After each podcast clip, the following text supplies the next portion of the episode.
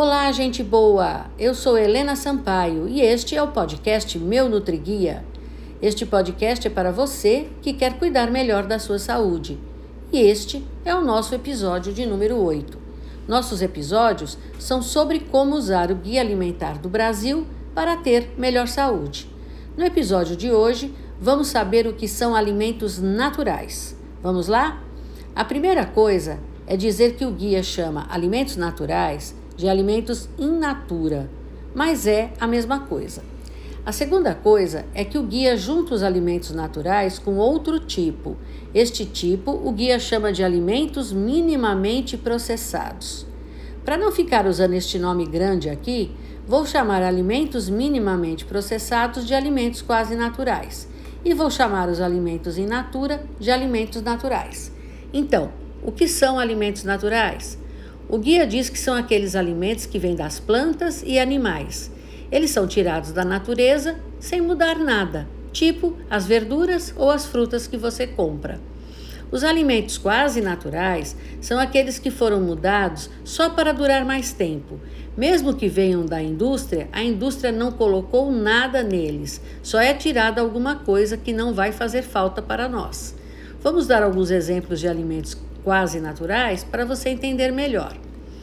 Verduras ou legumes que são vendidos congelados. Arroz, qualquer tipo. Feijão e outros alimentos parecidos, como lentilha e grão de bico, farinha de mandioca, de trigo ou de milho, macarrão, ovos, carnes, aves e peixes congelados ou só colocados em geladeira, leite pasteurizado ou longa-vida ou em pó, iogurte natural sem açúcar, frutas congeladas, sucos naturais sem açúcar castanhas, amendoim e outros alimentos deste tipo sem açúcar e sem sal. Frutas secas, café e chás. Percebem? Um alimento quase natural é aquele que foi congelado, ou foram tiradas sujeiras e partes que não se come, ou foi moído, ou foi seco. O arroz e o feijão, por exemplo, são limpos e colocados em sacos ou pacotes. A mandioca ou o milho são moídos para virar farinha. Aí eles são colocados em sacos ou pacotes. O macarrão é feito da mistura de água, ovos e farinha. Pense em um sinal de trânsito. Alimentos naturais e quase naturais são o sinal verde. O que quer dizer? São permitidos. Podemos e devemos comer.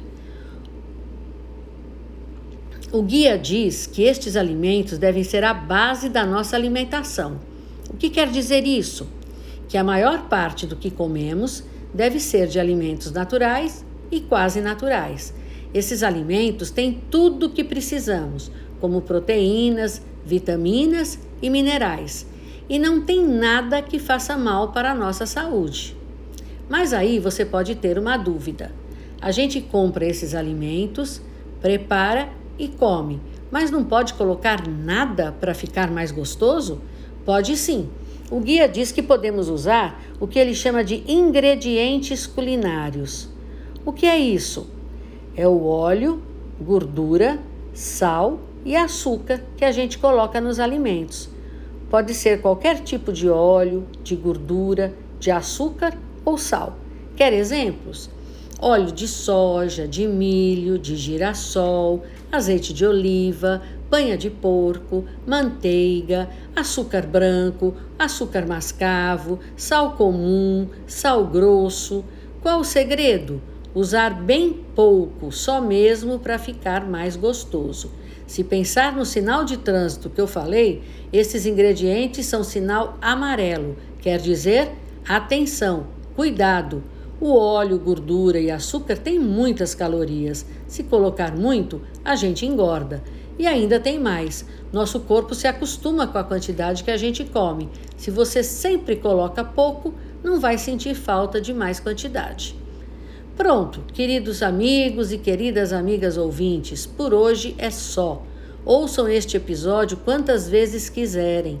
Comam mais alimentos naturais e quase naturais no seu dia a dia. E lembre-se: o nosso guia quer que você se alimente bem e tenha saúde. No próximo episódio, vamos falar sobre alimentos processados. Aguardamos vocês e agradecemos a sua atenção. Até lá!